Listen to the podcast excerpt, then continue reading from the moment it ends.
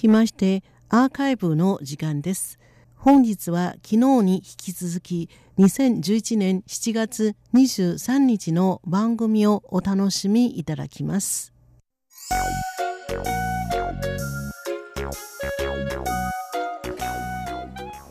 リスナーの皆様宝島再発見の時間ですこの時間では台湾の観光情報そして B 級グルメの情報をご紹介してまいります、えー、今日前半はですね私上野が担当いたします。B 級グルメのコーナー台湾を食べようのコーナーです。え今日はですね今私エレベーターの中から出てきたんですけれども私ども RTI 台湾国際放送の運営母体中央放送局の社員食堂をですねご紹介したいと思います、えこの社員食堂なんですけれども私どもの局舎のですね、え地下1階にあります。ということで今私はですね私どもの事務所があります。3階からですね、えエレベーターで、え地下1階まで降りてきました。えー、今はですね夜なんですけれどもね、え、私どものこの食堂社員食堂ですねやってくれているんですよね、え、それでは入ってきました。えっと夜ですねこれは外部の人でしょうか？子供が走り回ってますね。こんにちは。小さい子供がですね ご飯を食べに来てるんですね、えー、かわいいですね、えー、ということで今日ですねこのレストランなんですけれども、えー、大変有名なお料理が2つありますのでこれをですね食べてご紹介したいと思うんですね。えー、っとここのですねコックさんが今ですね、え作っている音聞こえますでしょうか？ここはですね社員食堂といいましても本当にですね本格的なコックさんがですね、えさまざまなお料理をですね作って、えー、料理してくれるわけなんですけれどもメニューも大変豊富なんですね、えー、そして今日ですねご紹介しようと思います。ここのですね、えー、名料理。ここ名料理って言ってもですね私ども本当にあの社員食堂と言いましたけれどもここの名料理をですね食べに外からもですねお客さんがやってくるという本当に有名なお料理なんです。え一つはですねこれは、えー、サンドンサオジと言います。山東と言いますのは中国大陸のですね、えー、山東省の山東ですね、えー、山それから東西南北の東と書きますよね。山東省この山東のですね、えー、役ですね、えー、鶏と書くんですね、えー、これで、えー、山東サオジと言います、えー、鶏のお料理ですね、えー、これ大変本当にね有名でして、えー、台湾ですとさまざまな節句の時にですねえー、このお店からですねもうそれはそれはもう本当にね1000とかそういう数のですねこのお料理が、えー、外に売られていくんです、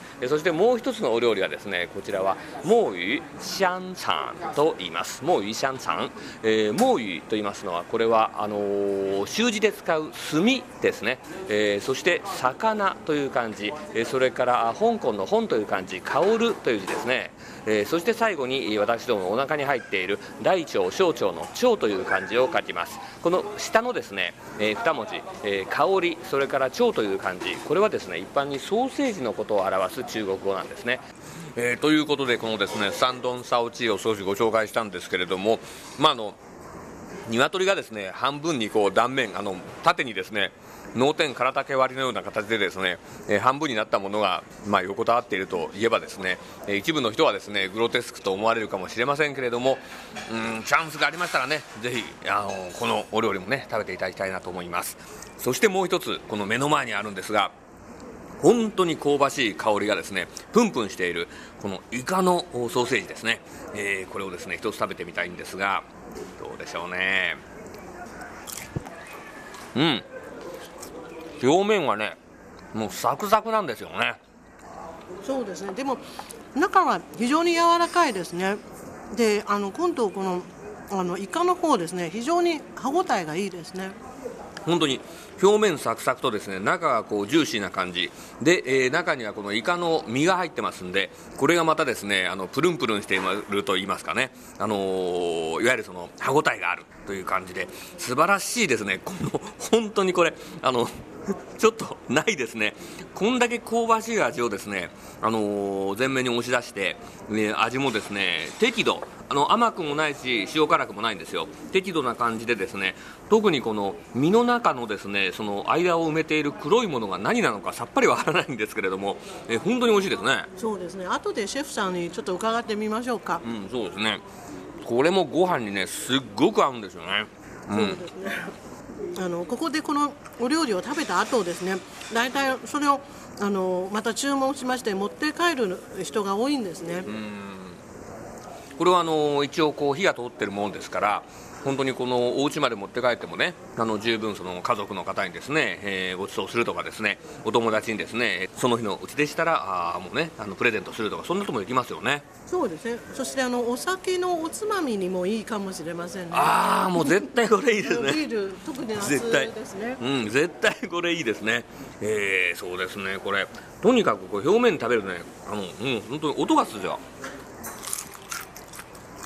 うんサクサク音がするぐらいなんですよね。これもですね外ではあんまり食べられません。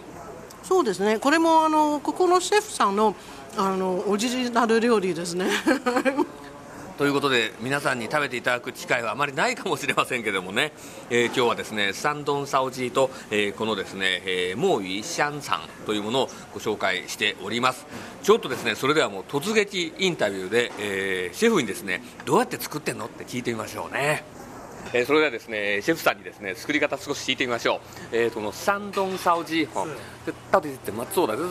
非常的美味的，怎么做的？呃，鸡先把它炸，用油炸，炸过以后再放过蒸，嗯，放酱油、水上去蒸，蒸好用那个汁再继续调味，加蒜、香菜这样。えーとですね、今のお話ですと、まずですね、あのー、鶏をですね揚げてから、それからですね鍋で蒸すんだって言ってますね。那先炸，然后蒸这样子的话，那名字叫做烧鸡哈，可是我没有烧过，没有烤过这样子。因为那个烧鸡它是吃凉的嘛，那它不是吃热的，一般人都以为是吃热的，放冰箱越凉的越好，比较好吃。そうなんです。このあのサオジですねあの鶏の料理のですね特徴というのはあの熱くないんですよであの冷えた状態、冷めた状態で食べるんですね、でシェフのお話ですと、これはですねあの冷めてれば冷めてるほど美味しいんだというようなお話です、えー、そしてやっぱりポイントになっているのは、你刚刚说那个蒜的啦，还有香菜啊香菜哈，哦醋。这些都是那种点。对，重点是这几样。や。っぱりですね、ニンニク、それからパクチーですね、コリアンダー、そしてそのタレに入っている酢、この辺りがですね、実はこの美味しい味の秘密だということでした。えー、还有那个、えー、もう一つですね、えー、とイカのですね、えー、ソーセージ、墨鱼香肠哈，这个好像我们在外面都没有吃过的东西，嘿，这是怎么做的？尤其是那个什么，那个白色的那个墨鱼的肉，跟那个中间那个黑的地方，那个猪肉，猪肉，这样子、猪肉把墨鱼切块以后放猪肉，墨鱼汁黑色那个下去煮，加酒去煮，煮过了以后，把那个肉去搅搅拌。 えー、外の部分はですね一般にですねソーセージで使うその腸を使っているということなんですが問題は中ですよね、えー、中がですね白い部分はもちろん、えー、これはイカの肉なんですけれども、えー、黒いところですねもう一回聞いてみましょうね。